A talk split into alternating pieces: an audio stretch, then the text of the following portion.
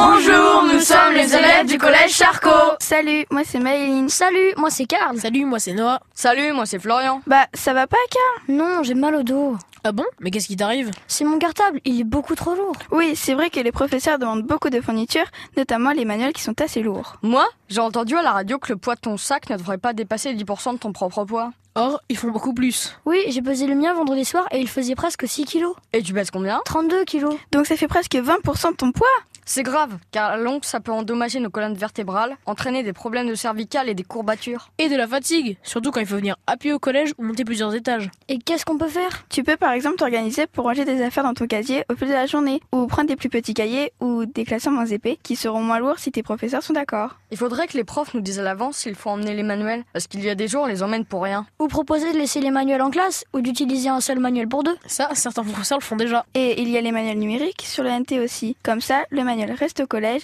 et à la maison, on se connecte à l'ENT pour avoir accès aux manuels et aux exercices. Il paraît que le département a prévu de donner des tablettes aux élèves sur lesquelles on pourra mettre des manuels numériques. Ça résoudra définitivement le problème. Voilà, c'était nos solutions pour essayer de vous aider à réduire le poids de vos cartables. On, espère que ça vous a plu. Au revoir et à bientôt.